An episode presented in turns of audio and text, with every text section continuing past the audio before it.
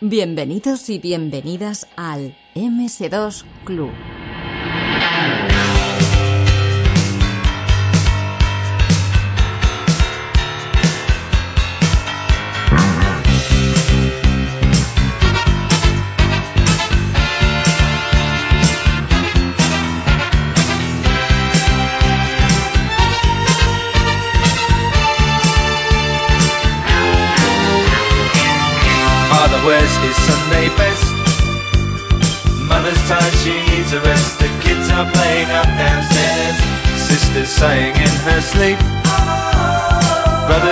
late to keep, you can't hang around.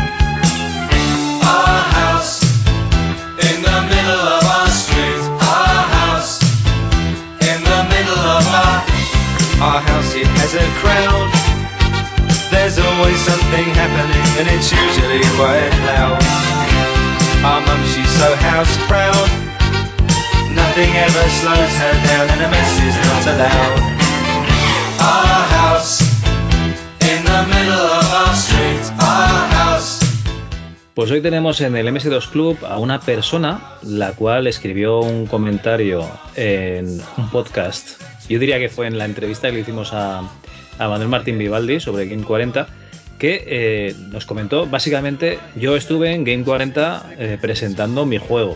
Y digo, coño, tío, pues este, este chaval lo, lo tenemos que traer aquí. Lo que pasa es que hay muchos programas de Game 40 que no están preservados, muchos no, muchísimos, ¿no?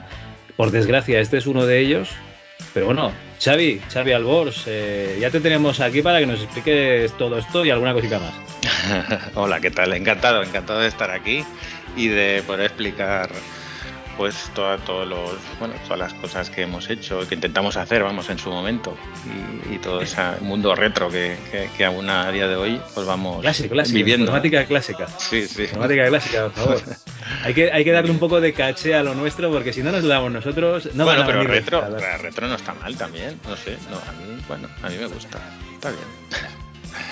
A gustos, a gustos, ya, ahí ya no me voy a meter.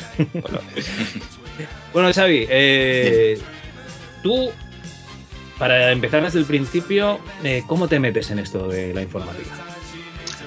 Pues, pues mira, mira, mi, mi primer ordenador fue un Amstrad CPC 6128, que, que no era ni mío, porque era de mi hermano. Mi hermano fue a estudiar arquitectura y se compró este ordenador con fósforo verde. ¿Te acuerdas de los con fósforo verde? Bueno, no sé. Era una maravilla el foro verde. Sí, a mí me gustaba, ¿eh? Lo que pasa es que tenía un vecino que los tenía en color y cuando iba flipaba también, ¿no? Porque aquí hay colores.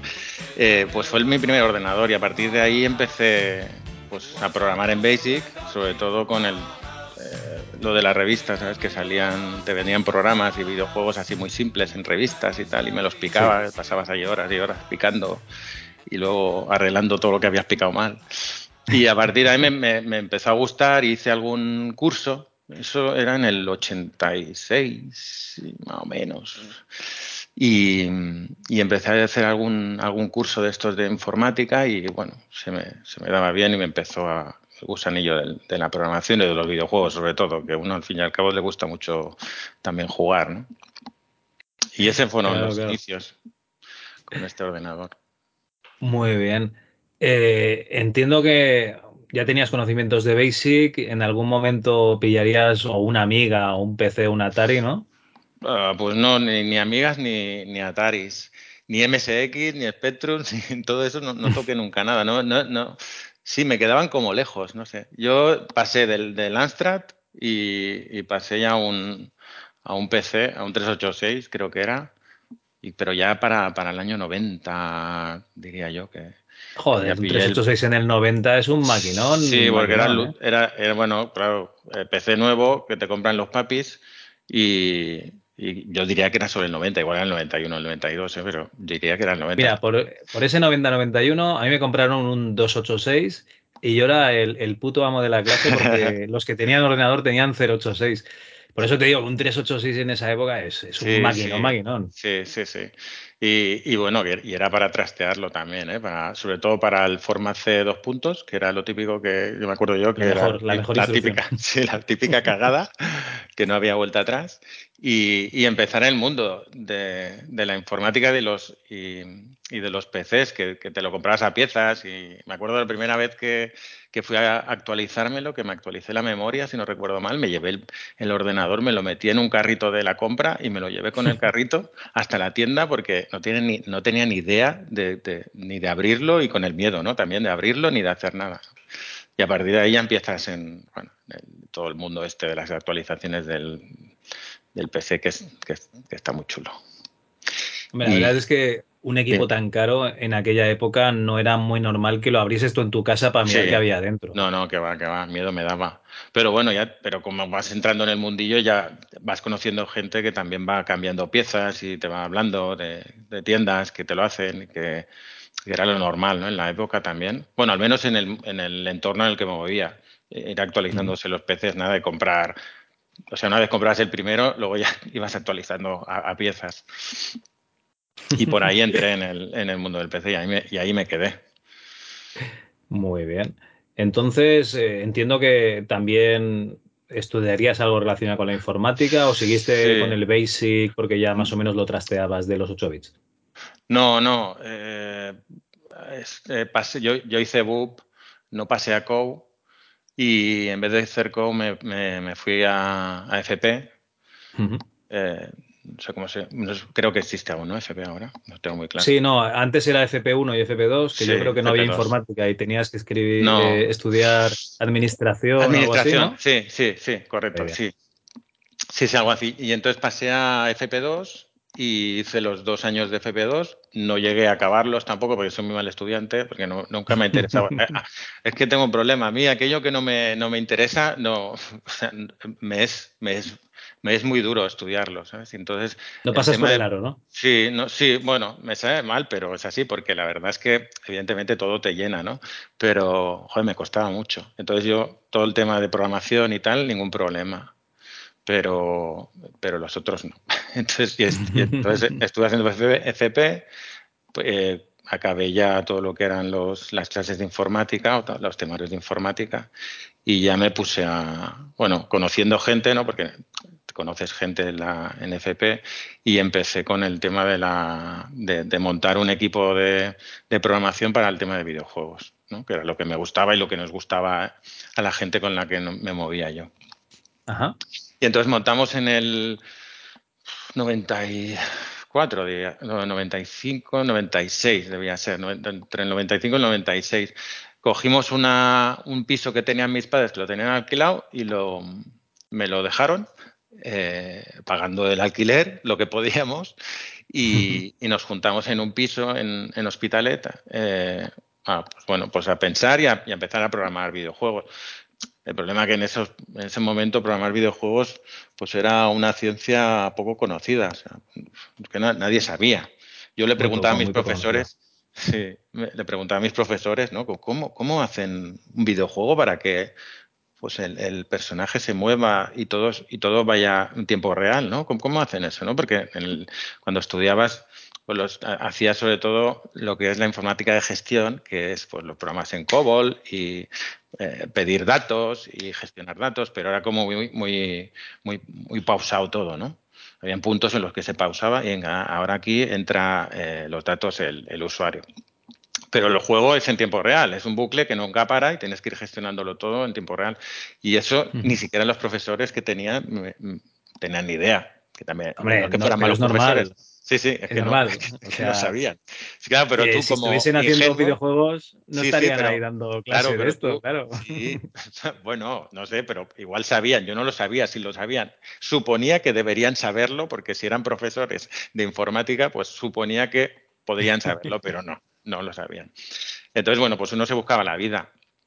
Y cuando te gusta algo, pues bueno, pues y, en esto de la informática, que es bastante autodidacta, pues vas aprendiendo, vas probando y, y, bueno, vas mirando código de, que podía conseguir de, de, demos, sobre todo, por el mundo de la demo, pues ahí tocaba mucho el tema gráfico, ¿no? De los PCs y buscaba también el máximo con de, de la, la máxima calidad gráfica o los máximos efectos. Sí, sacarle Eh, todo el jugo, ¿no? Sí, y entonces ahí podías conseguir código o en, o en C, que era lo más normal, o en, o en Assembler, y te lo mirabas. Y entonces ahí aprendías un poquito.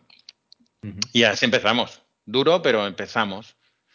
Y, y no, no- evidentemente no, no- no empezamos haciendo juegos, sino pensándolos, intentando hacerlos, pero claro, teníamos que pagar alquiler, teníamos que pagar luz, agua, y, y, bueno, pues empezamos a hacer pues, los programas de gestión de siempre. ¿no? De- claro, porque acababas que, ¿qué necesita que la gente? vivir, teníais que Sí, vivir. claro. ¿Qué necesita la gente del barrio? ¿no? Eh, pues mira, programas de gestión, pues una autoescuela, eh, una empresa de transportes, creo que hicimos uno, luego hicimos una- un simulador de, de, de, de clínica dental, que se llama Dental Business, que eso nos llevó bastante tiempo, lo hicimos en Visual Basic, ese, nos llevó bastante Visual tiempo. Basic, pero sería Sí. Visual Basic el qué, el, el 3, el 4. Ay, no me acuerdo cuál era, pero era muy, era muy rudimentario. Sí, debía ser de los primeros, no sé, ¿eh? de Visual Basic, no me acuerdo qué versión era. Pe- Pero era, era de lo más facilito en programación en, en Windows. Sí, claro, en Windows. Te lo digo porque yo el, el- el trabajo de fin de, de carrera Sí, fue un, un programa de gestión de farmacias en Visual Basic Ah. y usaba el Visual Basic 6 con Sí, el Crystal. Reports para sacar los sí, informes. sí, es verdad. Sí, sí, es verdad, es verdad. Bueno, pero el, el que hicimos realmente era una simulación de clínica dental. Era como un juego que era como Ah, un vale. simulador, como, ¿sabes? Que, que llevabas la gestión de una clínica dental. Como Y un era- Hospital, pero de, Sí. de una clínica dental. Sí, y esto lo hicimos con, con dos dentistas conocidos de alguien del equipo que, que nos presentaron este proyecto y lo fuimos a presentar a, a una facultad, no sé a qué facultad era, no me acuerdo ya, pero fuimos a presentar el programa y vendimos copias, vendimos, bueno, vendimos muy pocas copias, pero vendimos copias, algo vendimos, porque nos pegamos un currazo ahí. Y era un simulador, era para la gente que quería llevar una clínica, pues una- un simulador, ¿no? Pues lo típico, un poco gamificado, como si dijéramos, porque era nuestro mundo, era el- los juegos, entonces intentábamos darle un poco más de, de vidilla al tema. Vale, pero no era un programa de gestión tal cual, No, sino una, no. una simulación, digamos, Sí. para divertirse, digamos. Sí, correcto, sí, sí. Vale, vale. Sí, sí, sí, sí. Y, y bueno, y eh, mientras hacíamos todo esto, pues intentábamos hacer videojuegos. Y hicimos varios intentos eh, de, de cochecitos, eh, aventuras gráficas, alguna intentamos hacer, pero, pero eran más porque nos gustaba y porque necesitamos el tiempo libre que teníamos en vez de estar programando eh, toda esta, todos estos programas que a mí no me llenaban, evidentemente, pero bueno, había que hacerlos Sí. pues intentamos llenar el tiempo con otras cosas que nos entusiasmaban, ¿no? Como los que eran pensar juegos y cómo hacerlos y probar cosas. Y ya en, al- en algún punto, y no recuerdo bien bien cómo, nos, nos- pusimos, a- bueno, seguramente fue a raíz de estar jugando al, al Warcraft 2, que eh, salió me parece que sobre el 95 o 96, no recuerdo bien bien, por ahí salió el Warcraft 2 y el Command and Conquer, pues que son los RTS por excelencia, aparte del, del Dune, eh, que, que a través de eso pues pensamos en hacer un juego pues con mejoras, evidentemente, ¿no? Lo que siempre uno piensa, ¿no? Coges un juego, uy, me gusta este juego, pero le faltan, yo creo que le faltan estas cosas o cosas que le puedo añadir que le dan otra vidilla. Y empezamos a hacer un juego de estrategia en tiempo real que se llamaba Expansion y, y bueno, llegamos a hacer una beta y bueno, primero la empezamos en 2D con el Animator Pro, con el Autodesk Animator Pro, que era en MS2, muy cutre, Sí. pero estaba muy bien. Y bueno, bastante potente para la época, vamos, creo yo. Y, por supuesto lo habíais comprado la licencia, ¿no? Sí, claro, claro. varias, varias. una por es que este lo tuve, lo tuve, me vino un día en un, en un floppy y digo, hostia, esto, esto, porque luego veías los precios en las revistas y dices, hostia, esto es muy caro, ¿eh? O sea, no res- la verdad es que no sé ni lo que valía. Ya no- ni me lo planteé. El hecho de vamos, no nos lo planteábamos. Primero porque las entradas de dinero que teníamos eran, vamos, no, no daban ni para pagar el alquiler que yo. Exiguas, eran exiguas. Sí, sí, sí. Eh, entonces no nos planteábamos eso. Hacíamos lo que podíamos. Y, y bueno, luego em, lo hicimos en 2D, pero vimos que lleva mucho trabajo por el, por los personajes y todo, claro, al verse desde la cámara desde arriba, pues bueno, tienes varias posiciones, bueno, era, era mucho trabajo. Entonces pensamos en, como ya empezaba el mundo del 3D, estaba el 3, el 3D Studio que, que bueno, teníamos a, a, Juan, un compañero, Juan Fernández, que sabía utilizarlo bien, y entonces decidimos probar en 3D. Y pasamos todos los gráficos a, a, al 3D Studio. No recuerdo si era el Max o era el 4, porque estaba en la época en que pasábamos de MS2 a Windows no me acuerdo, no sé bien bien en qué era, pero bueno, lo hicimos en, en tres dimensiones y hicimos una beta y entonces pues decidimos, como ya el dinero no daba para mucho y nos estamos empezando a cansar de hacer aplicaciones, pues sí. pensamos en buscar financiación. Espérate un segundito. Sí.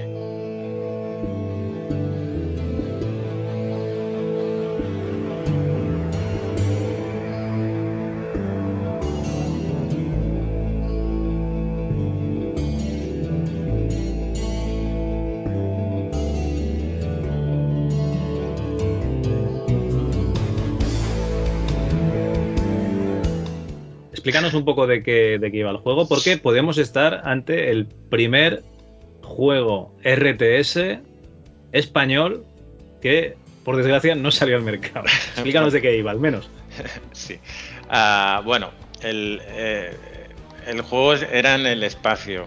Eh, tú podías elegir, ya te digo que era muy, la, teníamos la idea muy básica en cuanto a historia, ¿eh? pero básicamente tú podías elegir, estabas en un universo en el cual podías elegir varios planetas, cada uno de los planetas era un mapa del, del juego eh, y luchabas contra los extraterrestres de cada uno de los planetas. ¿no?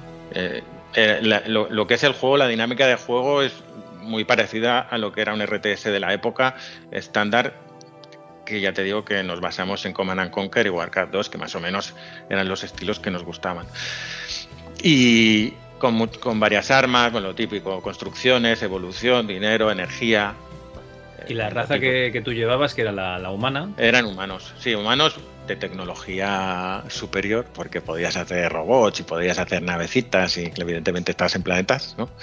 Eh, sí. y, y, y, los otros eran extraterrestres que eran, pues, bichos raros y que te, básicamente todos eran bichos raros y ya está.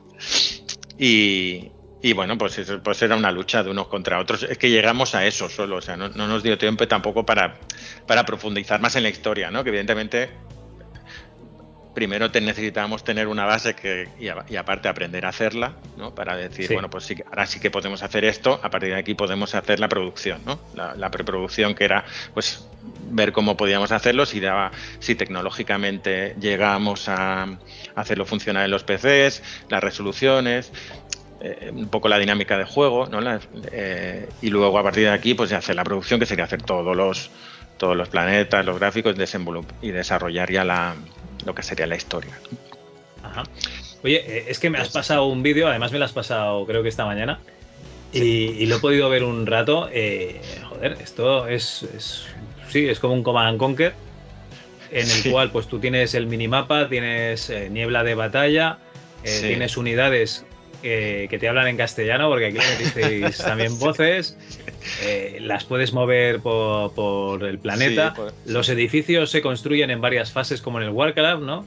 Mm, o sea, está para ser una, una beta así que tú dices que es muy, muy cutre, joder, está. Bueno, claro, es que visto, hombre, en su época me parecía una pasada de lo más, pero ahora, después de estos años que la, que la he recuperado, pues, que hacía muchos años que no la veía, pues ya se me ha caído el santo al cielo. O sea, no, no, era lo mismo que recordaba, bien. pero sí. Está sí. muy bien. No, Tú ponte época, el Syndicate un día de estos. sí, ya, ya. No, no, claro, también me, me, hace falta igual recordarlo, no otros juegos.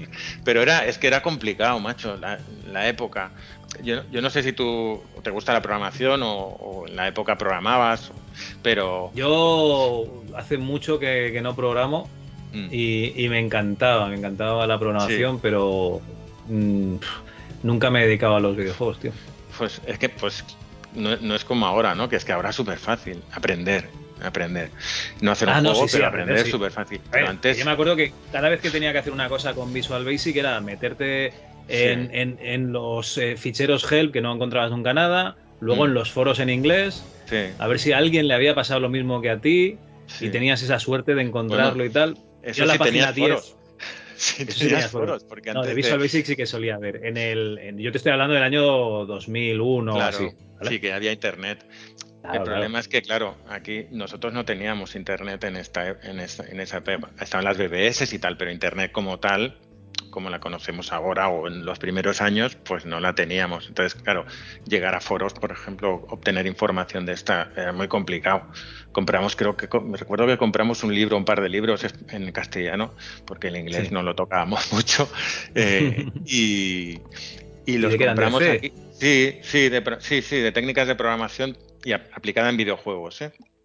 Ajá. Muy, de, muy de bajo nivel, pero que claro, nos, nos iba muy bien. Muchas de las cosas ya las conocíamos, porque ya nos las habíamos encontrado, las habíamos aprendido, pero otras no. Bueno, ibas, ibas también a buscar lo, lo- lo poco que había, pues lo consumías a tope para ver si, pues, si aprendías un poco más, ¿no? Porque era complicadete. Pero bueno, también era muy Porque, divertido. por ejemplo, librerías para gráficos y librerías para sonido y para No, no. La, la entrada de ratón y todo eso, ¿qué? No, no, apelo, apelo. No, no, el, el tema de ¿no? la, sí, la programación de la VGA es relativamente, bueno, no es no fácil, pero, pero, pero no era muy complicado. Y, y programa, se programaba, bueno, como, bueno, yo digo como siempre se ha hecho. porque Ahora ya no se hace así, pero como siempre se ha hecho, ¿no? Que es accediendo directamente a la VGA, a los registros, y, y ya lo tienes todo allí, ¿no? El registro de hardware ya te permite hacer todo lo que quieras. Y incluso había modos escondidos en las VGAs que te permitían poner unos modos X y bueno, había, había era, era todo un mundo que era muy divertido de investigar, que había poca info, pero sobre todo, como te decía antes, en el mundo de las demos, pues lo tenían muy, muy estudiado esto. Entonces a- allí Claro, tú veías un una de demo y si, Sí. si allí sacaban un sonido, ¿tú cómo sacabas el sonido? Pues como en esa demo, porque Sí. era la única manera que conocías, Sí. claro, claro. Sí, la, la del sonido sí que no me acuerdo, porque yo a mí yo soy más programador de, de- de lo que sería la, de la VGA. Yo me cargaba más del, del engine gráfico. los gráficos. Sí. Y del sonido no recuerdo. No sé si quizás usamos alguna librería, no me acuerdo. La verdad es que no me acuerdo mucho. Pero del gráfico sí, que te, tení- tenías que optimizar a tope y te pasabas las funciones que tenían que pintar los sprites, las pasabas a Assembler, lo usábamos en C, en C, al principio y luego pasamos ya a C++ y, y hacías las cosas en Assembler, los trocitos, ¿no? Para optimizarlos a tope, porque si no eso no tiraba. En los PCs que teníamos antes no tiraba eso. ¿Qué va?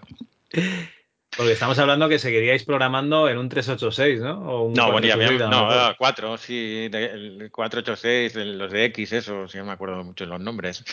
Y los Pentium, no sé Sí, si normalmente era el, el, el DX, El DX2, 66 sí. era el, el Sí, el típico. DX66, El sí. DX266. Sí, sí, pues no, no, te- ya, ya habíamos pasado de 386, estaríamos en, sí, en 486, supongo que teníamos, sí. No sé si había algún Vale. Pentium. Creo que también habían AMDs, salieron AMDs, que no recuerdo cómo se llamaban, pero empezaban a salir. El Los- AMD tenía un acuerdo con Intel, entonces sacaba los procesadores de Intel como un 486, digamos, y Sí. luego además sacó los K5 y los, Sí, los y los K5, K6, los sí. K62. Es verdad, sí. Pues ya- alguno de, los- alguno de mis compañeros tenía uno de esos. Sí, sí, me acuerdo, algún K5 o un K6 o algunas cosas de esas. No sé. Sí, Mm. sí. Bueno, se iban actualizando poco a poco, claro. Muy bien. Entonces, digamos que tenéis esta, esta beta que habéis hecho eh, f- hurgando por todos los rincones para sacar cómo hacerlo, Mm. que eso es algo muy, muy de, de- de informático, ¿no? De buscar Sí. cómo se hacen las cosas. Ahí está esta Sí. Coverflow. Sí, sí, sí. Sí, sí. Eso lo hemos usado bastante, sí. Y yo, yo creo que estabais en Hospitalet de Llobregat, aquí en, Sí. en Barcelona, eh, poca cosa había para. O sea, yo creo que no había nadie directamente que Mm. distribuyese nada desde Barcelona. No, en había Madrid. En Madrid, en. Madrid sí que había, claro. Aquí en Barcelona, yo- bueno, yo no conocía ningún equipo ni, ni, na- ni ninguna empresa de videojuegos en Barcelona, creo. En No sé si Barcelona solo conozco los eh, Bitmap Managers, ¿eran? Los Bit Hostia. Managers, los, los New Frontier, creo que eran los que hacían los, los juegos de Game Boy y tal. Pero Mm. estos de PC yo creo que no han hecho nada. No, no lo sé. Yo, yo no conocía a nadie. Vamos, ni nada No, no, de es mis que no había, no había nadie. Mm. Y si, y si había alguien, por favor, no os comentáis eh, los comentarios del podcast, porfa. Bueno, gente como nosotros seguro que había, porque Sí, en esa época... Sí, sí, sí, porque que gente que le gustaban los videojuegos y hacerlo seguro. El problema era salir adelante, claro. Pero bueno. Y, y eso, bueno, pues ya nos planteamos el hecho. quieres que cuente lo de lo de ya la financiación y tal.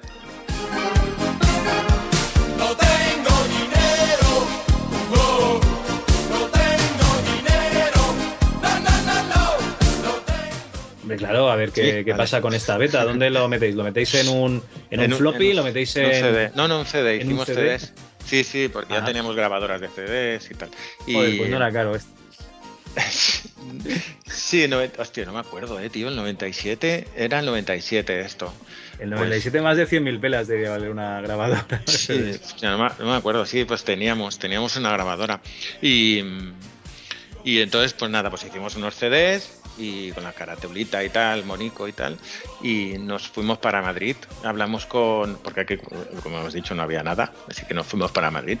Y nos fuimos yo y, eh, Carlos Francisco, que era el músico, y nos fuimos para allá. Entonces, eh, fuimos a, a eh, a presentarles el juego. Hablamos con alguien en Herbe que no recuerdo quién era. No sé si es el, el compañero que, que entrevistaste en el último podcast. Que- Podría ser Rafa podría Gómez, podría ser. Pero no, te- pero no lo sé. No lo sé. Yo sé que nos trataron muy bien y fueron muy amables, eso sí. Eh. Pero bueno, nos dijeron que, que no, no, no recuerdo que nos dijeron concretamente que si no lo trataban este tipo o que no les interesaba, pero la cuestión es que no les interesaba al fin y al cabo. Luego fuimos a DDM. En DDM eh, también estuvimos, también muy bien, nos trataron muy bien. Nos enseñaron lo que hacían y tal. Creo que estaban en un piso, así más, tipo como nosotros, yo creo. Pero Sí. bueno, me parecía como un piso. No, no- no- la verdad es que tengo muy mala memoria, pero, pero bueno, tengo según, buenos recuerdos. según nos contaron, tenían informáticos trabajando Ah, en sí. el fregadero de, Sí, sí, lo he oído, lo, he- lo de la sí, cocina. Sí, sí, sí, sí. Yo no los vi, creo que no los vi. Sí que me pareció más simplón, como, como un piso así, más, más tiradillo todo, ¿eh? Creo que estaban haciendo uno de coches, o hacían uno de coches, o algo estaban haciendo. Y, y de allí, mm, bueno, también dijeron que no estaban interesados, pero nos propusieron un proyecto. Que luego sí eso Ajá. Sí, no, luego, luego nos cuentas, nos cuentas. y también luego fuimos a. Eso fue un fin de semana. Bueno, fue un fin de semana. Fue un par de días que debíamos ir a Madrid. Fuimos a Herbe, a DDM. Luego fuimos a Piro Studios también. Y que, que estuvimos con el Gonzo Suárez eh, y con Sí. su hermano, creo que era. Eh, Súper amables también. Esos también estaban. Bueno, eran como unas oficinas de estas, como en piso muy grandes Ajá. y tenían un montón de gente allí. Era una- allí nosotros flipamos. Nos llevaron a una sala y nos, nos estuvieron atendiendo en una sala, ellos dos, súper bien. Y luego nos dieron un, un garbeo por toda, por toda la oficina. Nos enseñaron todo lo que estaban haciendo el Comandos, el Comandos 1. Y Nos enseñaron todo lo que estaban haciendo, cómo lo, cómo lo hacían, los grafistas, los programadores, tal.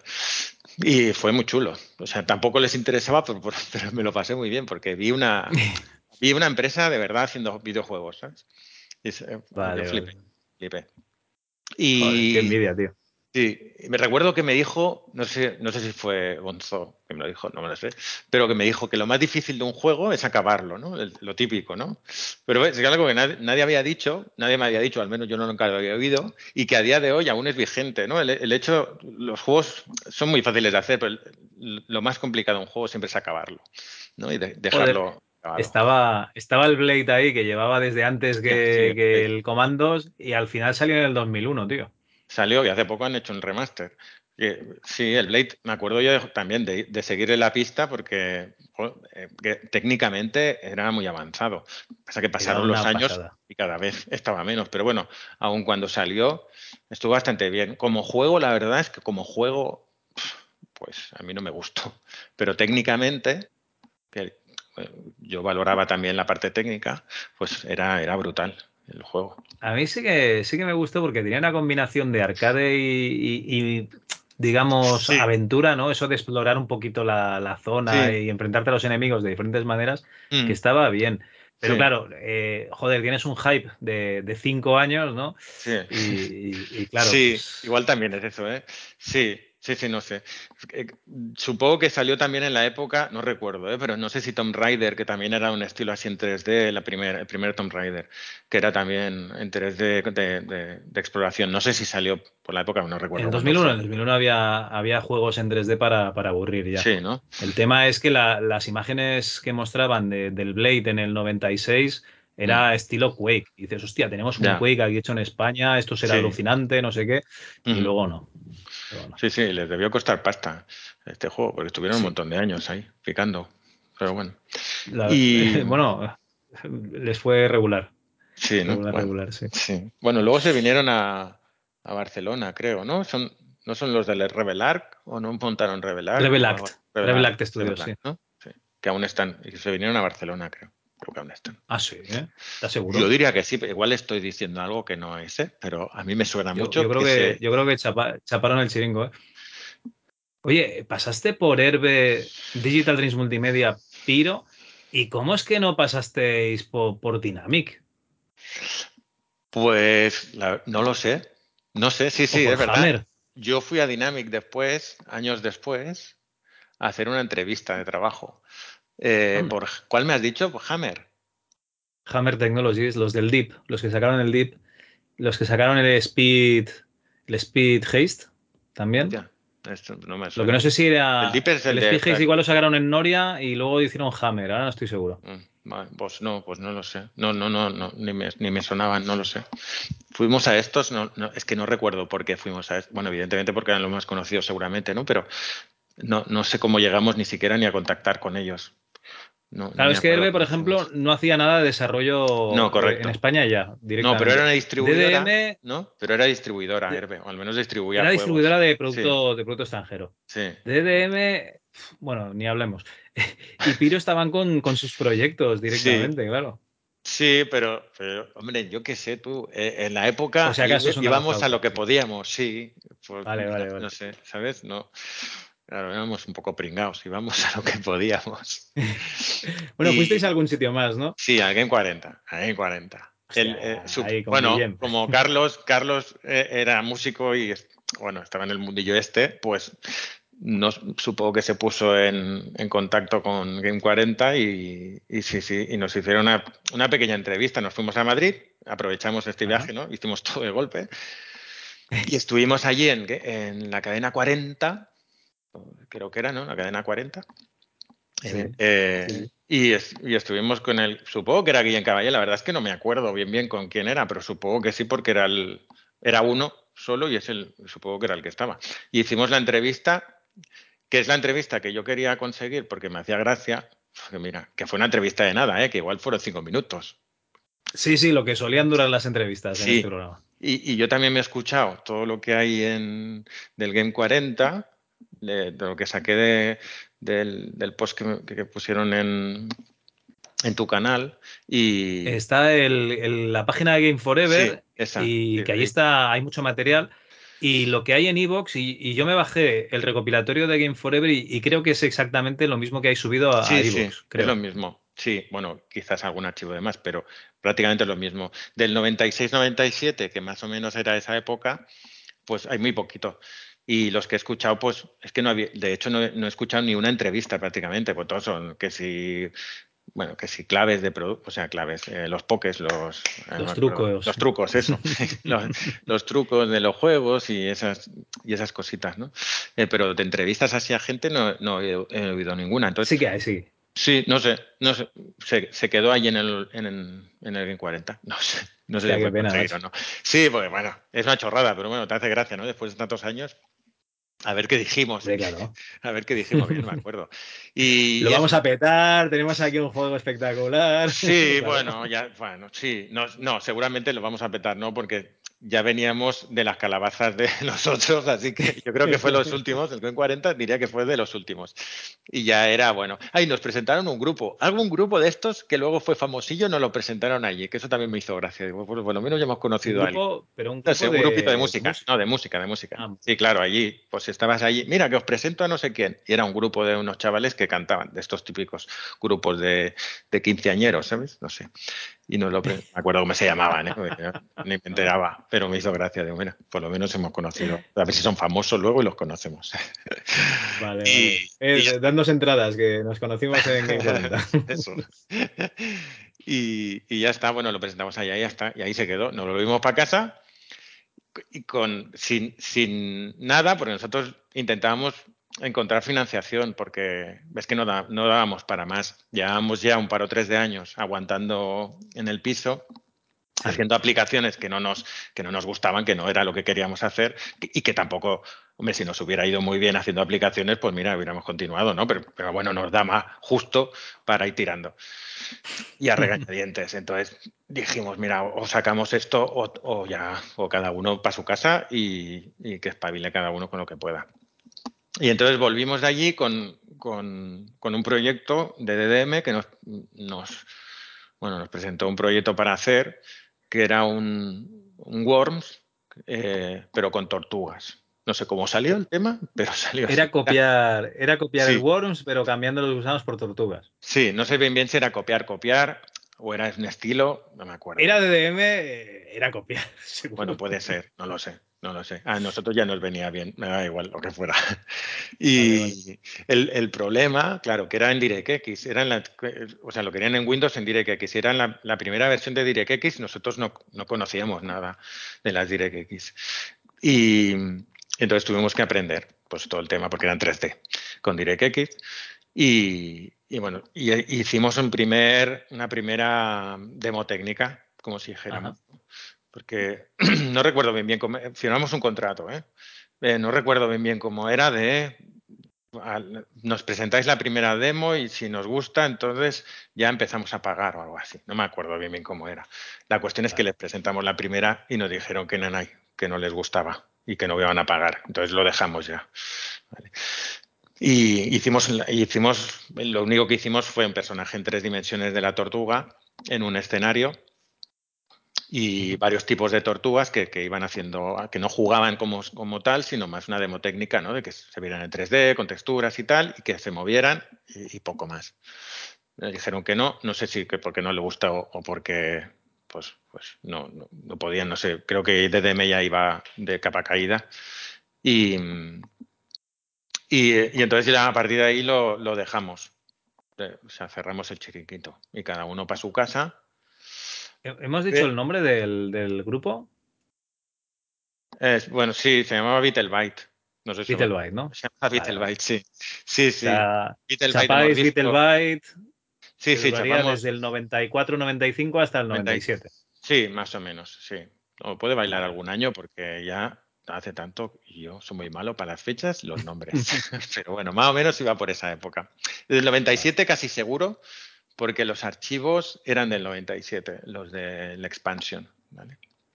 Entonces era del 97 seguro. Y, entonces, pues eh, eh, Ju- Juan Fernández, que era el grafista, yo y Paco Pérez, que, era otro programador, pues eh, cada uno en su casa, eso sí, intentamos hacer otra vez juegos. No sé cómo, cómo fue el tema, porque no recuerdo tampoco bien, bien cómo llegamos, pero llegamos a hablar con ah, OK PC Gamer, que regalaban un juego cada, cada mes en su revista. Vale, no, no OK PC, sino OK PC cuando ya lo había comprado la, la empresa la no sé segunda si época. británica o americana. Sí, la- lo que se llama la segunda época de, bueno, yo por internet, que, a- que a veces he buscado en los números que salen, te sale como OK, P- OK PC Gamer segunda época. No sé bien bien por qué. ni qué Sí, no, no, porque OK PC como tal eh, lo compran Mm. y acaba. Es que me parece que la, la compra una revista que se llamaba PC Gamer, ¿eh? Y Ah, le pusieron sí, lo del gamer Era detrás. inglesa, quizás, ¿no? Sí, o inglesa, supongo que sería inglesa. Puede ser que fuese americana, pero supongo que sería inglesa. Bueno, mm. Algo así. Pues, pues allí eh, mm, hablo con una, creo que era una mujer, de esta revista que sería la directora o algo, y entonces llevamos un acuerdo y, y para hacer unos juegos, eh, un juego cada mes. Y, y desde cada uno desde su casa eh, pues hicimos un juego. El primer juego eh, fue... ¿Cómo cada uno desde su casa? O sea, tú Sí. desde tu casa hiciste uno y tu compañero No, desde su casa hizo no, no, los tres, los tres, cada Ah, uno vale, desde vale, su vale, casa haciendo el mismo juego. Lo que sería teletrabajo. Lo que ahora se Vale, llamaría perdona, perdona. teletrabajo. el 97. Muy Eh, y, no- y nos pasábamos los archivos, eh, sí, con el modem, íbamos pasándonos las cosas. Y, y luego, por como vivíamos cerca, pues nos veíamos y nos pasamos las cosas en CD o en disquetes. Y, y hicimos el primer juego, hicimos el Nonegaides.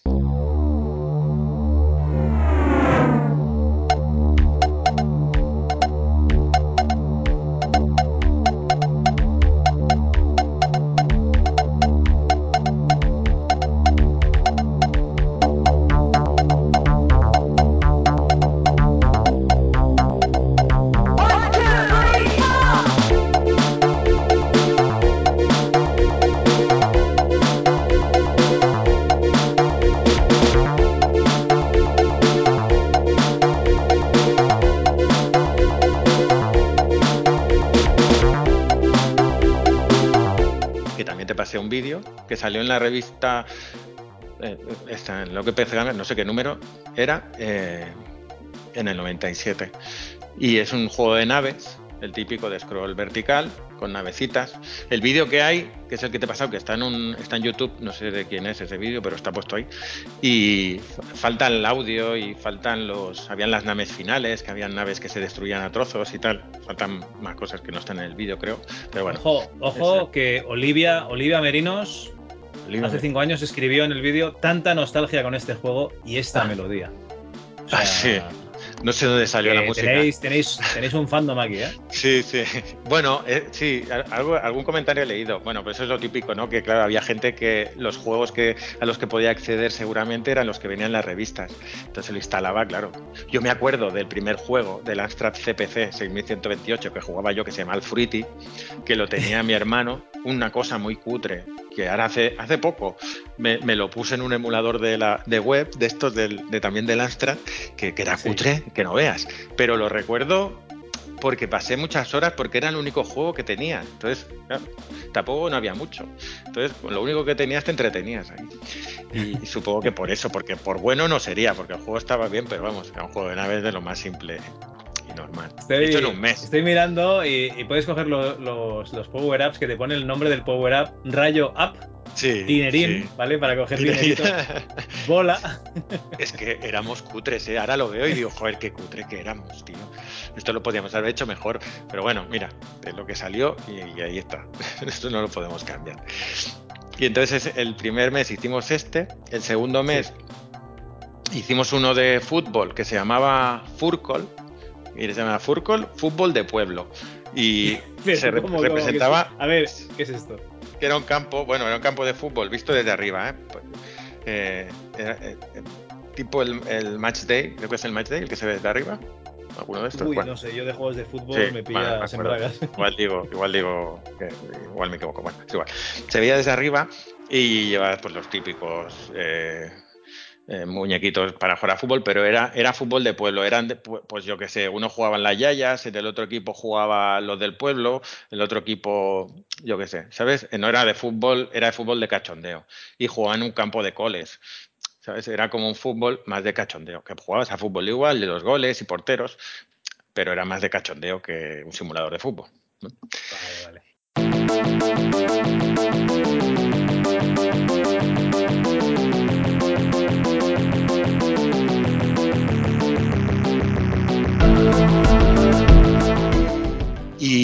Y, luego el, el- bueno, el penúltimo que hicimos, pero que fue el último que publicamos, fue el de Expediente Eñe, que era un juego, un arcade, también visto desde arriba. Teníamos obsesión por la cámara picado, no sé por qué. Eh, y, y- y llevabas un personaje y ibas disparando, y era como un laberinto en el cual tenías que irte moviendo con el personaje, disparando y tal, y ibas pasando fases. Se llamaba Expediente Ñ por, por lo de Expediente X. Eso pura, pero en, pero Por en hacer la coña, ¿no? Sí, sí, y creo que el, el enemigo final se llamaba Billy Puertas. Por eso de Bill Gates, creo que recordar que se llamaba Billy Puertas. Sí, sí, es el humor que teníamos. Y, y luego yo ya me fui a trabajar. Yo, yo allí ya, eh, no sé cómo llegué a trabajar, pero contactaron conmigo lo- una empresa que se llama Compomatic y en- entré ya a trabajar allí, eso es el 98, ya era en el 98. Principios del 98, debería ser. Y, y luego hicimos otro juego. Paco ya se quedó solo haciendo otro juego que era el Comandante Cascorro, que era más o menos Comandante el- Cascorro también para OK PC. Sí, sí, también. Pero ya no se publicó. No sé qué pasó. No sé si es que ya no, ya no querían más juegos o. No, no sé por qué, pero ese no se publicó. No sé si llegó- Paco lo llegó a acabar o no, no, no recuerdo. Era muy, muy Y- parecido al expediente Ñ, pero con otro, cambiando gráfico, básicamente. Porque es que en, un mes no te daba para mucho. Cada mes un juego, imagínate. No nos daba. Mira, estu- estuve hablando el otro día que todavía no salió la entrevista, no la has podido escuchar aún, pero con, con un equipo que hacía un juego cada mes para la Mm. revista Computing Gaming World. Hostia, mira, la competencia. O sea, estaba igual que vosotros, lo que pasa es que eran aventuras gráficas Ah, y entonces guay. eran viajes en el tiempo. Y, y lo único que había que cambiar, digamos, era el- el- la aventura y los gráficos. El Ah. motor y todo eso era lo mismo. Era lo mismo, sí. bueno, aquí también ya el primero de naves, eh, o sea, el- lo que era el engine gráfico ya lo, ya lo teníamos hecho, porque ya venía hecho de tantos años de ir haciendo otras cosas y ya lo iba pues modificando, ¿no?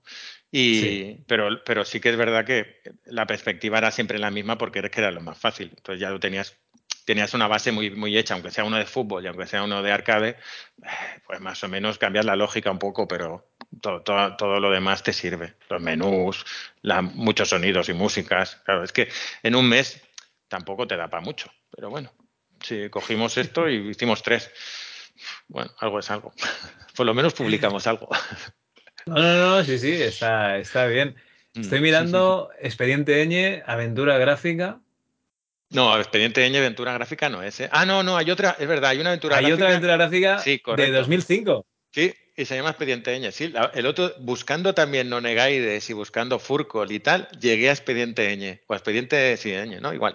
Eh, y me salió una aventura gráfica. Y hablando con Juan Fernández, que es el que era grafista, que aún que trabaja aún conmigo, eh, Sí. pues me dijo que sí, que, que había, que también él había encontrado una aventura gráfica de que se llamaba Expediente Ñ. Sí, sí. Pero no la conocía en la época, ¿eh? Claro, eh, no sé dónde salió ni, ni si fue no, no, no, publicada. no, ni es, es- de más adelante. es de- según he leído, es de 2005. Ah, ¿no me has dicho del, noven- del 95? No, 2000, 2005, perdón. Ah, dale, 2000. Había entendido 95. Vale, vale, no, 2005. Vale, entonces se copiaron el nombre. Malditos. ya me dirás. Hostia. Bueno, bueno, oye, ¿y qué tal pagaban esta gente de OK PC Gamer? Hostia, pues yo diría que es que no me quiero equivocar, pero bueno, creo que eran 500.000 pesetas eh, de la época por, por el primero. El primero juraría, juraría, ¿eh? pero la verdad es que me parece mucho para lo que, O sea, es para lo que hacíamos. 500.000 pelas en el 97 son muchas pelas, ¿eh? Sí, sí, claro, pero tú cuenta, bueno, es un videojuego, eh, N personas, pues era un sueldo por cada persona, ¿sabes? O sea, no, claro, si lo haces tú solo, sí, pero si lo haces tres o cuatro personas, pues era un sueldo por un sueldo normal, entiendo, vamos. Sí, sí, sí, sí. No, no, no, a ver. Estoy no era una diciendo- barbaridad. Ujú. A ver, y, y si son 50.000 ejemplares, ellos pagan 10 pesetas por ejemplar, o sea que Sí, no tampoco sé. no es. No están tirando la casa por la ventana. ya, ya. Sí, sí. Yo, yo juraría que era esto, ¿eh? pero igual me equivoco. La verdad es que no, no me acuerdo. Pero lo que sí sé es que el primero nos pagaron más y los otros menos. Yo creo que ya el primero te pagaban y luego ya fueron reduciendo. Y ya hasta, yo creo que fueron reduciendo hasta que el último ya ni lo quisieron. ¿Sabes? Por, no sé por, no sé, supongo que el, el- no sé si la empresa, la, la revista iba mal o no. Bueno, no lo sé. Pero la cuestión es que, bueno, pues nos pagaron eso, que ya, ya, ya estuvieron bien. sí, sí. Muy bien. Y Pues. Estás en, en, en Compumatic, o sea, sales ya de, Sí. de Parallel Entertainment, ya. Lo disuelves el- en el año 98. Sí, pobre, sí. sí. El Parallel Entertainment, eso que se llamaba Parallel Entertainment, no sé si lo he dicho. Pero si le llamamos así porque era paralelo al otro, entonces hicimos Parallel Entertainment. Erais Bueno, los ya. mismos, pero, pero Sí, era un paralelos, bonito, ¿no? pero en para sí. Pero, bueno, éramos menos, de hecho. En el, en el otro empezamos bastantes. Teníamos tres programadores, dos grafistas y un músico. Bueno, y al final se juntó otro programador que era, un- que era Antonio Cortés, que era una máquina del, 3, del 3D y que en el juego de expansion se ven unos planetas en tres dimensiones, ¿qué tal? Y eso lo programó él y la verdad es que era una máquina para la época, en, en tres dimensiones era un cerebrito el tío, una máquina. Sí. Bueno, pues sí, luego nos fuimos a. Bueno, nos fuimos. Me fui yo a Compumatic. Compumatic era una empresa que hacía máquinas de dardos, ¿sabes? Ah, Y, y- pero estuvo haciendo una máquina que se llamaba la Tocame.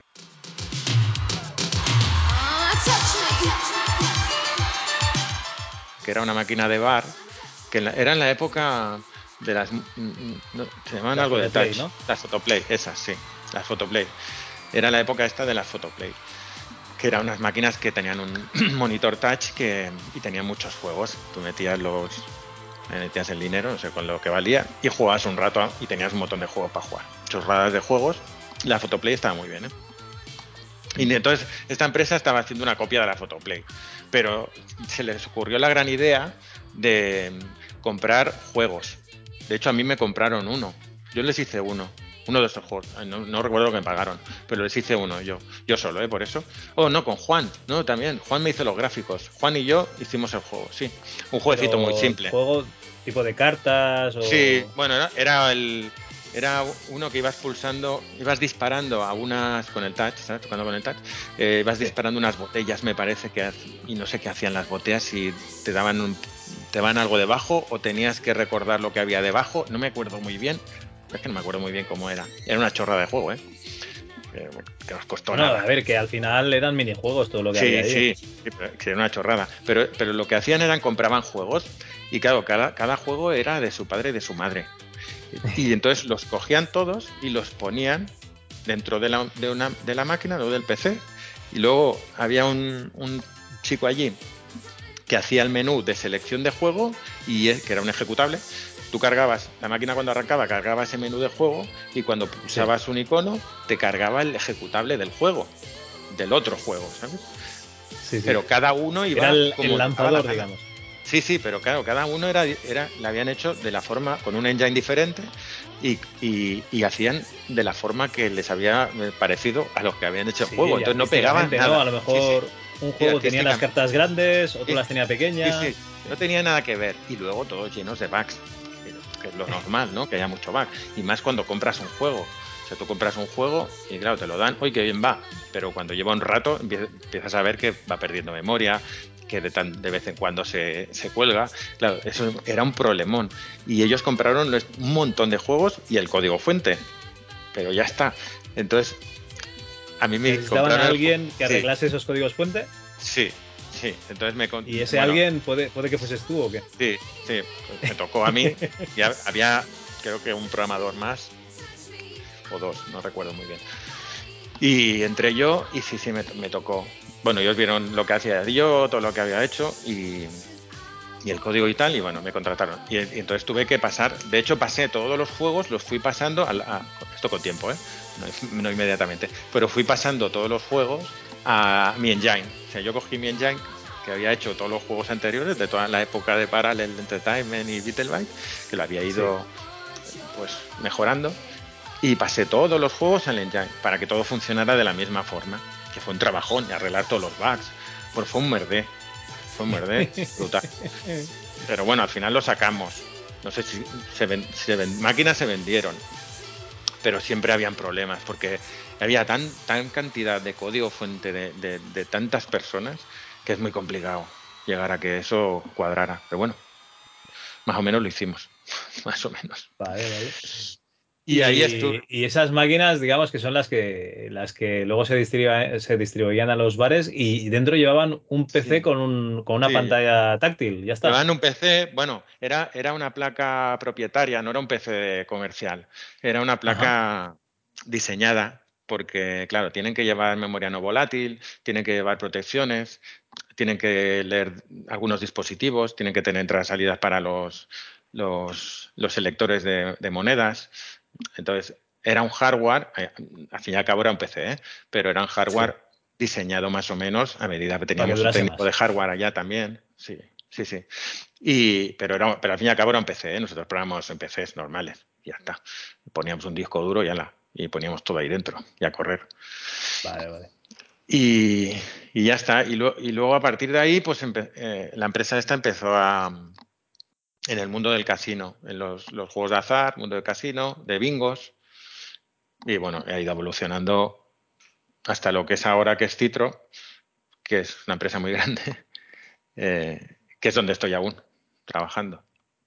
O sea, entonces ahora máquinas eh, recreativas, pero de las de poner pasta, digamos. Sí, sí, que también es, es como un videojuego, más o menos, pero quiero decir, la base es la misma, la base es la misma técnicamente o tecnológicamente, Eh, no la funcionalidad en sí, ¿no?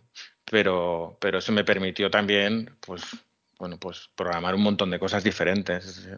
O sea, todas las comunicaciones de, la, de red, por ejemplo, todos los protocolos de TCP, para la, porque las máquinas van interconectadas, todo eso me ha permitido hacerlo en, en esta empresa, que también ha sido muy chulo. Ya no Vale, tanto pero- juegos. Perdona, sino- eh, mi, Dime, mi- dime. mi ignorancia. Lo que son las máquinas recreativas, ¿estás hablando? ¿Las que están conectadas en red o...? Sí, sí, las máquinas de los casinos están conectadas en red para compartir progresivos, normalmente, lo que son premios comunitarios. ¿Vale? O, o para enviar contabilidades. Todo está, todo está conectado a un servidor central donde pues, gestiona, por ejemplo, pues, lo que son premios comunitarios de los. de Pero no los- las... eh, Y perdona que voy a decir una palabra que creo que no podéis usar. la- no- ¿Estoy hablando de tragaperras o estás hablando de las otras? De las... No, las de casino, las tragaperras son las de bar. Vale, Las- vale. vale. Las traga- son, son mundos diferentes.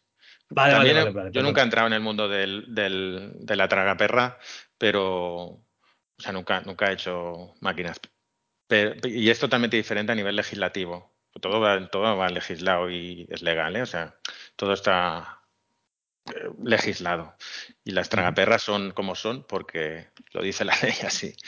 Y las de casino son mucho más abiertas y, de- y- y devuelven mucho más el dinero que no las tragaperras de los bares. Pero bueno, eso, Vale, eso es otro el- mundo. Entonces, lo que, lo que programas tú, ¿qué sería? Por curiosidad. Bueno, yo empiezo a programar pues desde la- el engine gráfico y la lógica de, lo- de algunos juegos, pero sobre todo el tema de engine gráfico y las comunicaciones por red, que es de, de lo primero que hicimos. Eh, las comunicaciones de red porque las máquinas no estaban conectadas. Esto es el año uf, 2000, 2001, 2000, a partir del... Dos, sí, no sé bien bien qué año deberían ser, pero debe ser del... Porque yo entré en Comantic en el 98, estuve haciendo las Tócame, que por lo menos sí, estuve unos cuantos años con las Tócames. Sí, debía ser principios del 2000, 2001, 2002. Sí, no, más, más, de- más del 2000 porque con el efecto 2000 me acuerdo que estábamos con las máquinas de, de las Tócame estas, de las Touch. Sí. Sí, no estábamos con las otras, creo. ¿Estabais, ¿Estabais cargados con el efecto 2000 o no? Sí, creo que algún problema tuvimos, sí, creo que ¿Ah, tuvimos sí? un problema en la BIOS, algo, algo nos pasó. Sí, siempre pasa alguna cosa. Esto de la informática siempre te llevas una sorpresa con todo. Creo Yo que pasa- cuando- no, no muy grave, ¿eh? pero creo que pasa algo. Sí. Estoy de coordinador en el centro y, y yo les digo directamente que a los profesores que la informática es, es magia, o sea, Sí. no, no hay una ciencia exacta. Sí, bueno, de- teóricamente es muy exacta, pero eh, sí que es verdad que, bueno, te llevas sorpresas, pero por, in- no, bueno, no, no la palabra no es incompetencia, pero ¿Cómo a veces diría?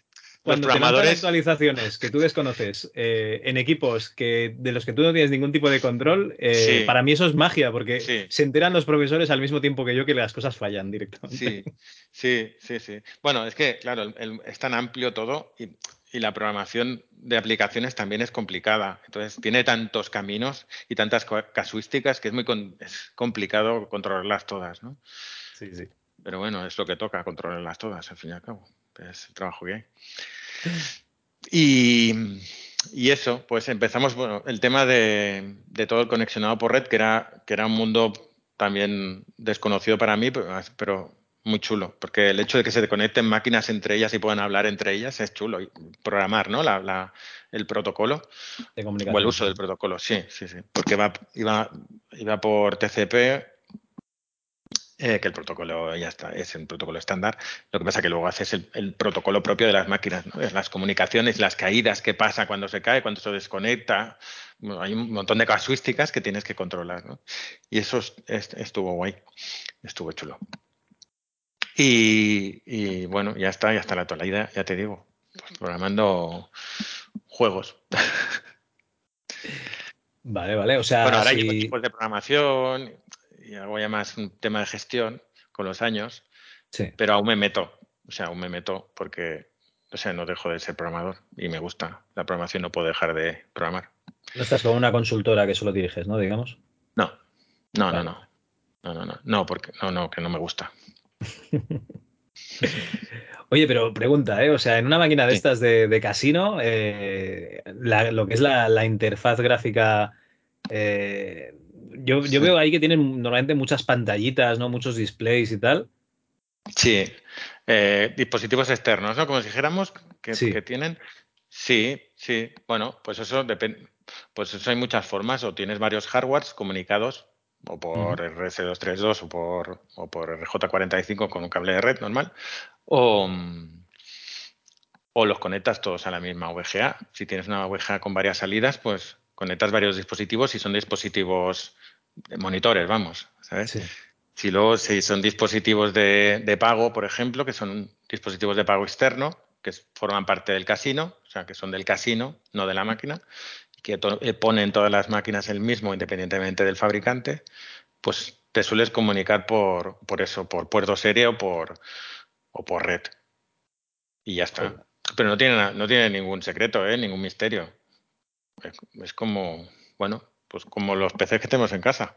Que Ya, te ya, conectas ya. un montón de cosas por el USB.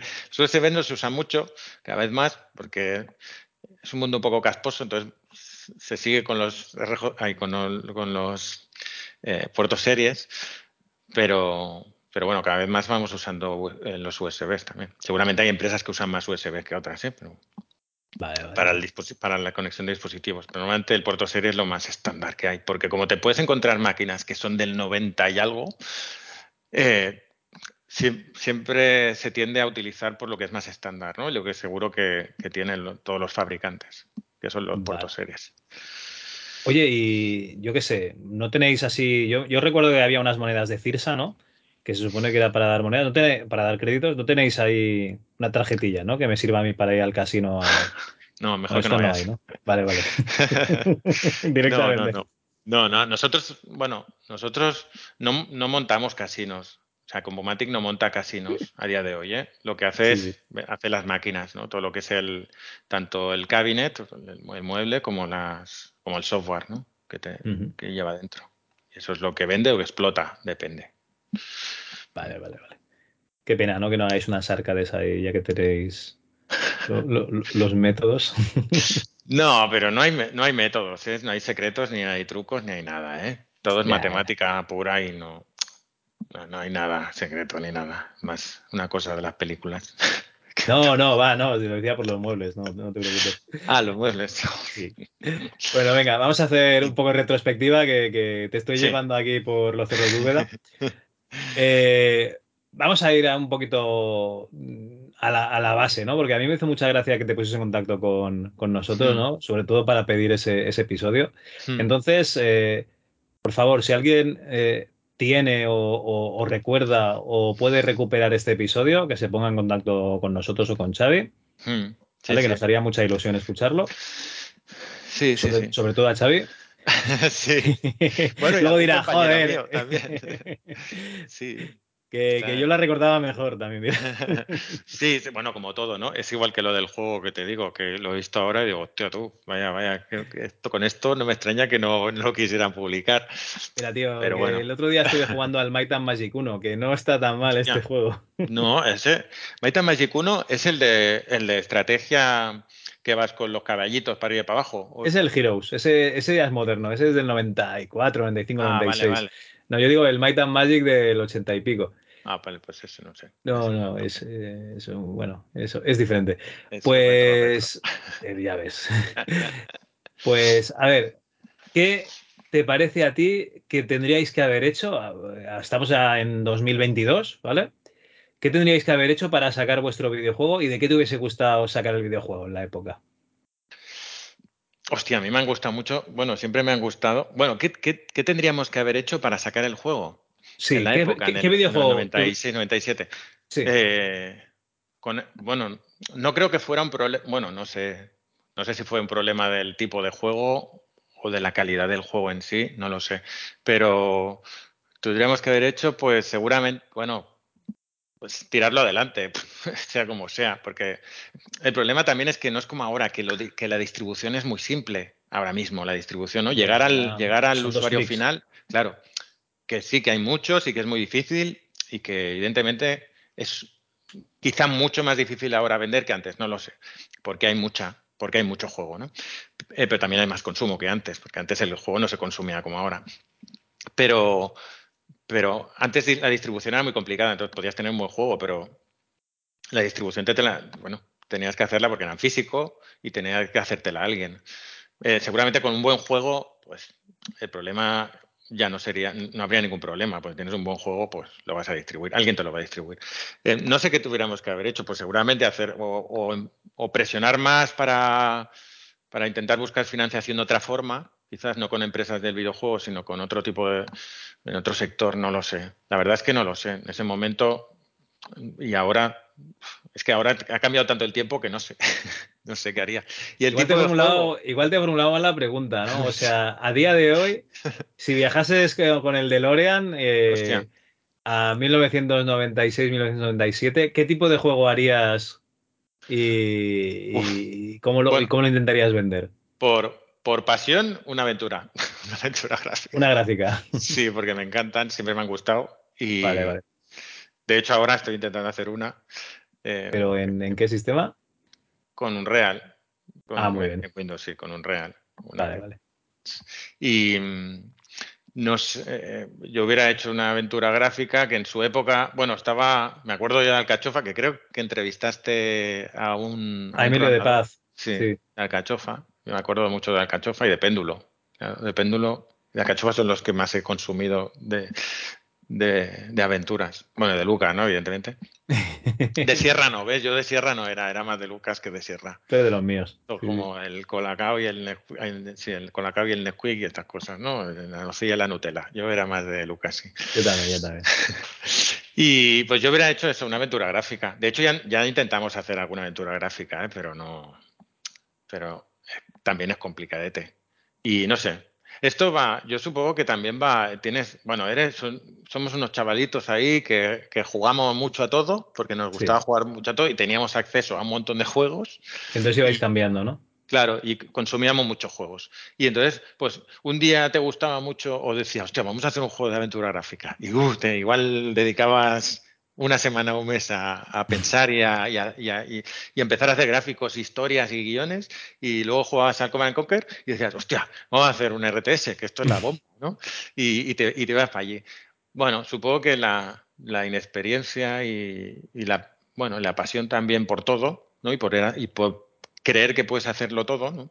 Sí. Pues te lleva, pues a veces a no hacer nada.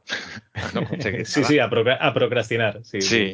Bueno, sí. Oye, y eh, nos has comentado que en 1996-97 teníais una grabadora de CDs. Sí. ¿Siempre la usasteis para, para fines, digamos, eh, autorizados? ¿Para fines qué has dicho? Para ¿Autorizados? Eh, no, no, la usábamos para todo. No, no, sí, la usábamos para todo. Bueno, sí, yo también tengo el pasado de la piratería. Empe- Empecé en la piratería. Bueno, como me la digas. gran mayoría. Como la Pero, pero era por una buena causa, era para financiar los para juegos, ¿no? financiarme. Bueno, primero era para financiarme a mí. Ah, vale.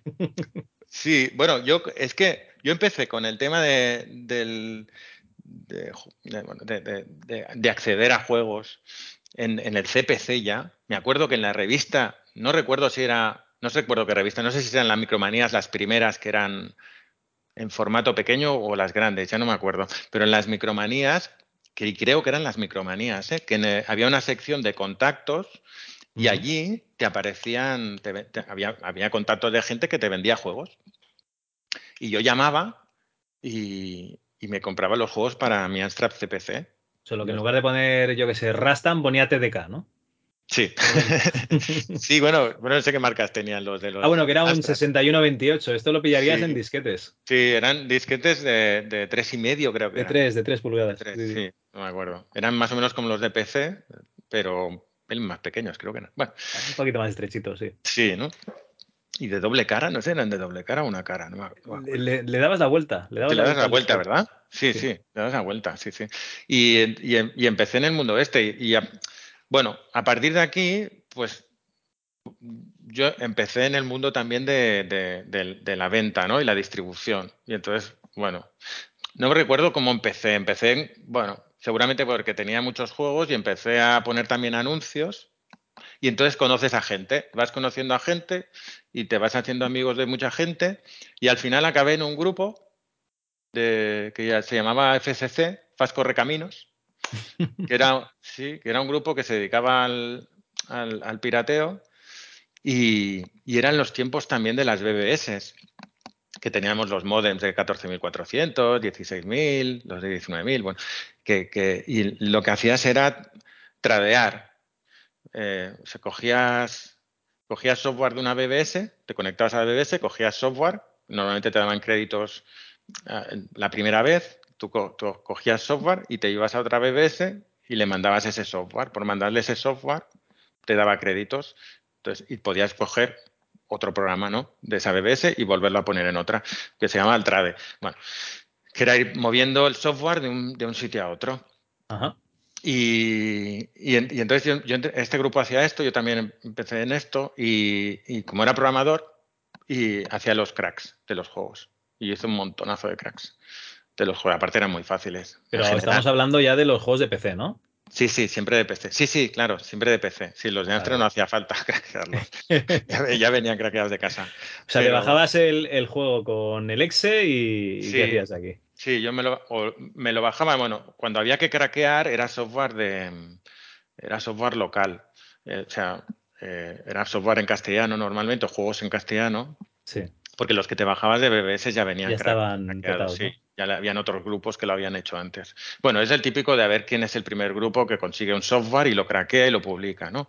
Había un poco, había un juego ahí de, de quién era el primer grupo en el mundo que conseguía un juego y lo, o un, o, o un 3D Studio, ¿eh? o lo que sea, ¿eh? Eh, y lo craqueaba. Los 3D Studio eran más complicados, llevaban mochilas, pero los otros, los juegos en general eran muy simples. Los craqueaba enseguida. En Assembler, si sabes un poquito y sabes debuguear en, en Assembler en tiempo real, y habían programitas en MS2 que te lo permitían.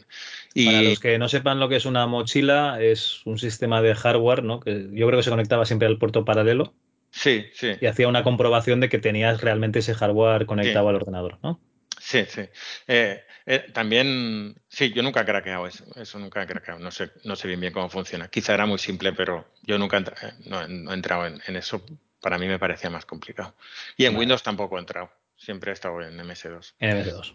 Sí, y entonces en el trade, pues también llamamos a Estados Unidos con las, las calling cards que se llamaban, que comprabas unas listas de, de números, eh, que eran los números de, de ATT, creo que la empresa era ATT americana, que daba a los trabajadores de otras empresas o que otras empresas compraban para hacer llamadas del desde el extranjero, sin, sin pagar, ¿sabes? Entonces llamaban a un número local, le eh, picabas el numerito de la calling card y te conectaba directamente a donde quisieras llamar, ¿sabes? Eh, en el resto del mundo. Y, y te iba consumiendo el tiempo. Tiempo, ¿no? Sí. Y entonces en, en- en FCC pues nos, nos, nos daban listas, que igual eran 100 números y tenías que ir probando, ¿eh? porque claro, habían unos que ya, se, ya no, no funcionaban o se les habían consumido. Y entonces a partir de aquí tradeabas con Estados Unidos, normalmente con BBS de Estados Unidos, y te traías el software aquí. Y aquí lo distribuías. En el mercado de San Antonio, por ejemplo, se distribuía bastante. Y, y ya está, y así, y así he conocido un montón de gente. De hecho, Juan Fernández lo conocía así, al, al compañero que aún trabaja conmigo, que, que fue el grafista en esa época de los juegos, Sí. eh, lo conocía así y conocí un montón, un montón de gente. Y, y ya no lo hacía por dinero, es que Evidentemente ganaba algo de dinero, tampoco se ganaba mucho, pero lo hacía porque me gustaba, porque me permitía, pues eso, hacer cracks, que al fin y al cabo era programar algo y mirarse cómo funciona un, por dentro un programa, o, o los pokés antiguos que habían, los- las vidas infinitas y cosas así, le ponía los juegos y las publicaba. Eh, bueno, estaba chulo. Muy bien, muy bien. ¿Qué utilizabas? ¿PC Tools y alguna cosa más? Si no me acuerdo, pues igual era, era- es que no recuerdo cómo se llamaba. Era o Game Tools. a mí me suena más de Game Tools que PC Tools, pero igual eran PC Tools. Era un programita que te, te, te- te presentaba visualmente la memoria. Ah, vale. Tanto la memoria, era muy fácil las cosas, sobre todo para vidas infinitas era muy fácil, porque tenías el mapa de memoria, te hacía una foto, como si dijéramos, ¿no? del mapa de memoria actual, jugabas, te mataban una vida Y veías dónde había otra bajado, foto. ¿no? Sí, decía, a ver, antes tenía tres vidas, voy a buscar el 3 ¿no? en, en- en algún byte y ahora que ponga un 2, ¿no? Y tú le buscabas ahí, oye, un byte que me haya pasado de 3 a 2. Si tenías tres vidas y me ha pasado a 2, ¿sabes? ¡Pam! Te da aquí. Hostia, pues le voy a poner 3. Y entonces lanzabas el programa otra vez y veías si, si así funcionaba, ¿no? Y así hacías las vías. Luego hacías un programa residente, un punto .com, que se quedaba residente en memoria y cuando detectaba que estaba en ejecución, tú podías detectar eh, de alguna forma, tanto en los cracks como en, los, con las vías infinitas, que estabas ejecutando ese juego y entonces parcheabas la memoria, el código de ejecución de ese programa en memoria, ¿no? en caliente. Y entonces te saltabas la protección o el if. Normalmente eran if, lo más simples eran un if, ¿no? Si se cumple esta condición pasas, si no se cumple, pues no pasas. Pues Sí. machacabas el, lo que sería el código EXA en, en assembler de la instrucción y le ponías un jump directo a donde a la posición de memoria donde tuviera que continuar y ya está. Era relativamente simple. Había más complicados y tal, que te tenías que romper los cuernos cómo hacerlo, pero bueno, en general eran así. Y Vale, eh, vale, vale. bueno, y era, lo hacía porque me divertía, básicamente. Ya está. Bueno, y uno mira, hace lo que puede para, para poder continuar. Que sí, hombre, que sí, que además es una, es una ficción, es una ficción. Sí, sí, lo que pasa es que el punto de la piratería, hombre, yo entiendo, es jodido ahora, bueno, hace muchos años ya que compro juegos, evidentemente, porque a veces, o sea, yo lo hacía porque no tenía dinero, básicamente, para comprar juegos y me gustaba mucho, pues los juegos. Una vez he tenido dinero para comprar juegos, los, evidentemente los compro todos. apoyado a los desarrolladores, claro que sí. Sí, y tanto. Sí, sí, tanto, y sobre todo los lo que hay que hacer. Y es el mensaje que damos desde el MS2 Club siempre. Sí, sí. Bueno, la piratería existe, existirá siempre. Pero, pero bueno, si algo te gusta, sí, tienes que intentar, no, tienes que intentar, en medida que tengas dinero, en comprarlo, porque claro, es un trabajo que hay detrás de la hostia. Sí, sí, sí. Bueno, va, ya para, para acabar, Hmm. eh, Xavi, dime algún juego que recuerdes con cariño de la época de dos.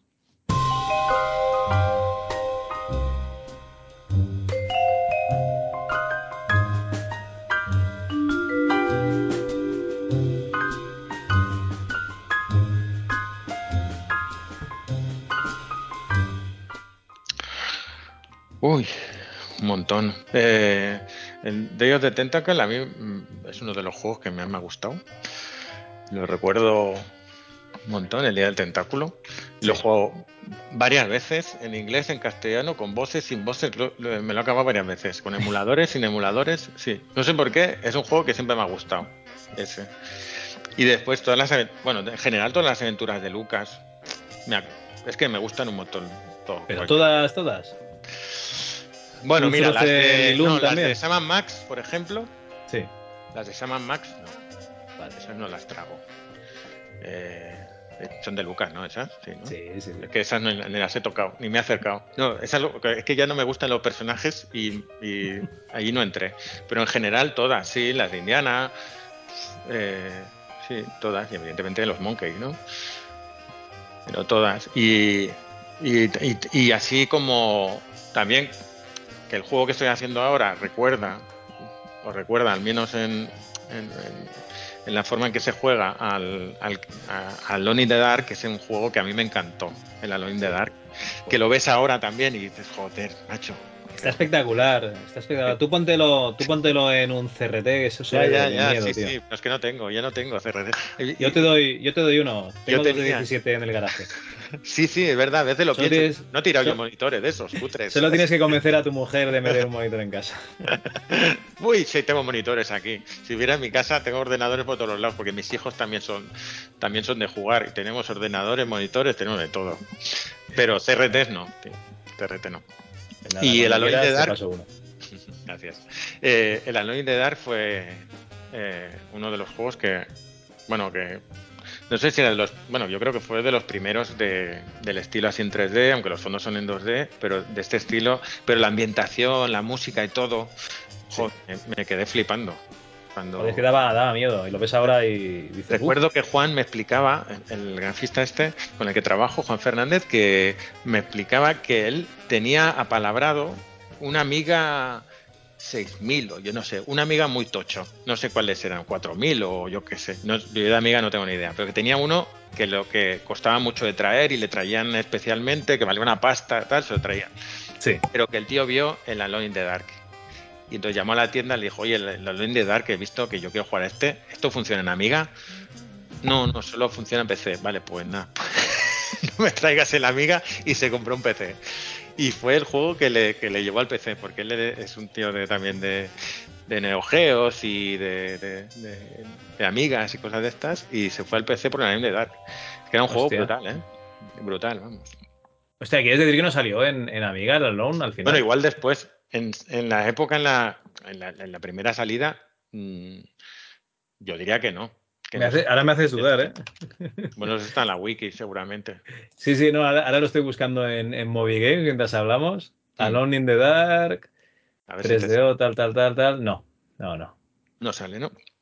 No No sé en qué plataforma salió, pero la primera fue el fue en PC.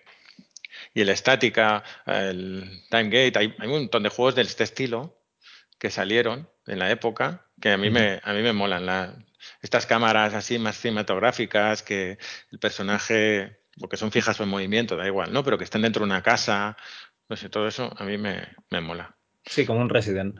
Mm. Sí, pero ves, yo en los Resident no entraba ahí, ¿ves? Me ha costado mucho. De hecho, creo que no entraba en ninguno. Eh, Vaya. No, sí, no me han- no sé, no sé por qué. Mira, hay, hay veces que hay juegos que no, que no entras. No sé. Es raro, ¿eh? Pero igual que los los Final, los Final Fantasy, tampoco. No, ves, ahí no. No, tampoco he Ahí. entrado. Pero la gente va loca con los Finals. Oye, hostia. Y a los y a los Dark Souls y todos estos ya más nuevos, ¿eh? Tampoco. ¿Ves? Hay juegos, ¿no? Que dices, pues no entro. No sé, no entro. Bueno, sí, al final hay muchos juegos, ya, ya es que escoger. Hmm. Pues bueno, Xavi, no sé si te ha quedado algo en el tintero. No, no, no, creo que no. Bueno, no sé si aburriré mucho, pero esta es la historia. Es una historia, no, no, bueno, no de, de éxito de juegos, sino de, bueno, de intentos. Pero bueno, también hay de estas historias, ¿no? También han pasado, y seguramente hay mucha gente, sobre todo en España, que, bueno, y en todo el mundo seguramente, que ha intentado hacer algo con los videojuegos y bueno, pues no ha salido del todo bien, ¿no? A ver, eh, tú ten en cuenta que nos has pasado eh, un juego, ¿vale? Un, bueno, un vídeo de un juego que lo tienes tú en el disco duro, que solo está en tu disco duro a día de hoy, y que podría haber sido el primer RTS español comercial y, y que de momento está en tu disco duro. Ahí Bueno, pero esto es como el casi gol. Podría haber sido casi gol, pero no, el que vale es el gol, no el casi gol. El casi gol vale lo mismo como fallarlo. Bueno, bueno, pero ¿cómo te lo diría? La historia de los videojuegos conocida ya la conocemos y la que la que es desconocida, como juegos de estos que no han salido. eh, esto es como cuando vino aquí Abraham Vélez, Sir Graham, ¿no? Que, que nos, nos enseñó el, el. ¿Cómo era? El Gigolord, ¿no? Esa aventura gráfica para, para móviles que, que nunca llegó a salir. Y, y el tío la puso en marcha y tal, y nos pasó un vídeo. Y joder, esto me hace mucha ilusión, tío. Sí, sí, sí, claro. Son juegos que podrían haber salido, sí, y formar parte de la historia del videojuego, pero no fue así. Bueno, bueno, sí, sí, es verdad. Está aquí. Bueno, está aquí en el ordenador de Juan. ¿ves? Hay, hay backup, por lo menos hay backup. Sí, sí, sí. No, y tenemos CDs. Y funcionan los CDs, ¿eh? CDs del 97, que lo puse ayer en un portátil que tenía el CD, o antes de ayer, no sé, y funcionan aún. Digo, yo estos CDs igual ya, se han- ya no funcionan, pero sí que funcionan, mira qué bien. Eso es que no eran Princo. No lo sé qué son. Debe ser verbatim o Traxdata. Trasdata, oye, es Trasdata, sí. Lo acabo de abrir, mira, ahora lo tengo aquí, Trasdata. ¿Y eso es Oye, bueno? pues vamos a hacer un cambio. Yo te voy a cambiar un CD de esos por, por un monitor de 17 pulgadas. ¿Qué te parece? ¿Cómo se te Me queda el cuerpo? No, hombre, te lo puedo, te lo puedo pasar sin. Sin que. Sin hay pro- no hay problema.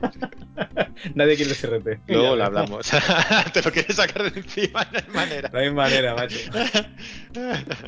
Vale, vale. Bueno, Xavi, un placer, tío. No, un placer el mío, ¿eh? muchas gracias y te felicito por el programa que lo voy escuchando. Lástima que para mi gusto debería ser más frecuente. ya sé que no Hostia, puede ser, pues, pero no, no, ya lo sé, ¿eh? pero, pero oye, que, que paso un rato ahí escuchando todas estas historias que, que es genial, ¿eh? pues muchísimas Claro. gracias, Xavi, de verdad. A ti, a ti. Y hasta pronto. Igualmente.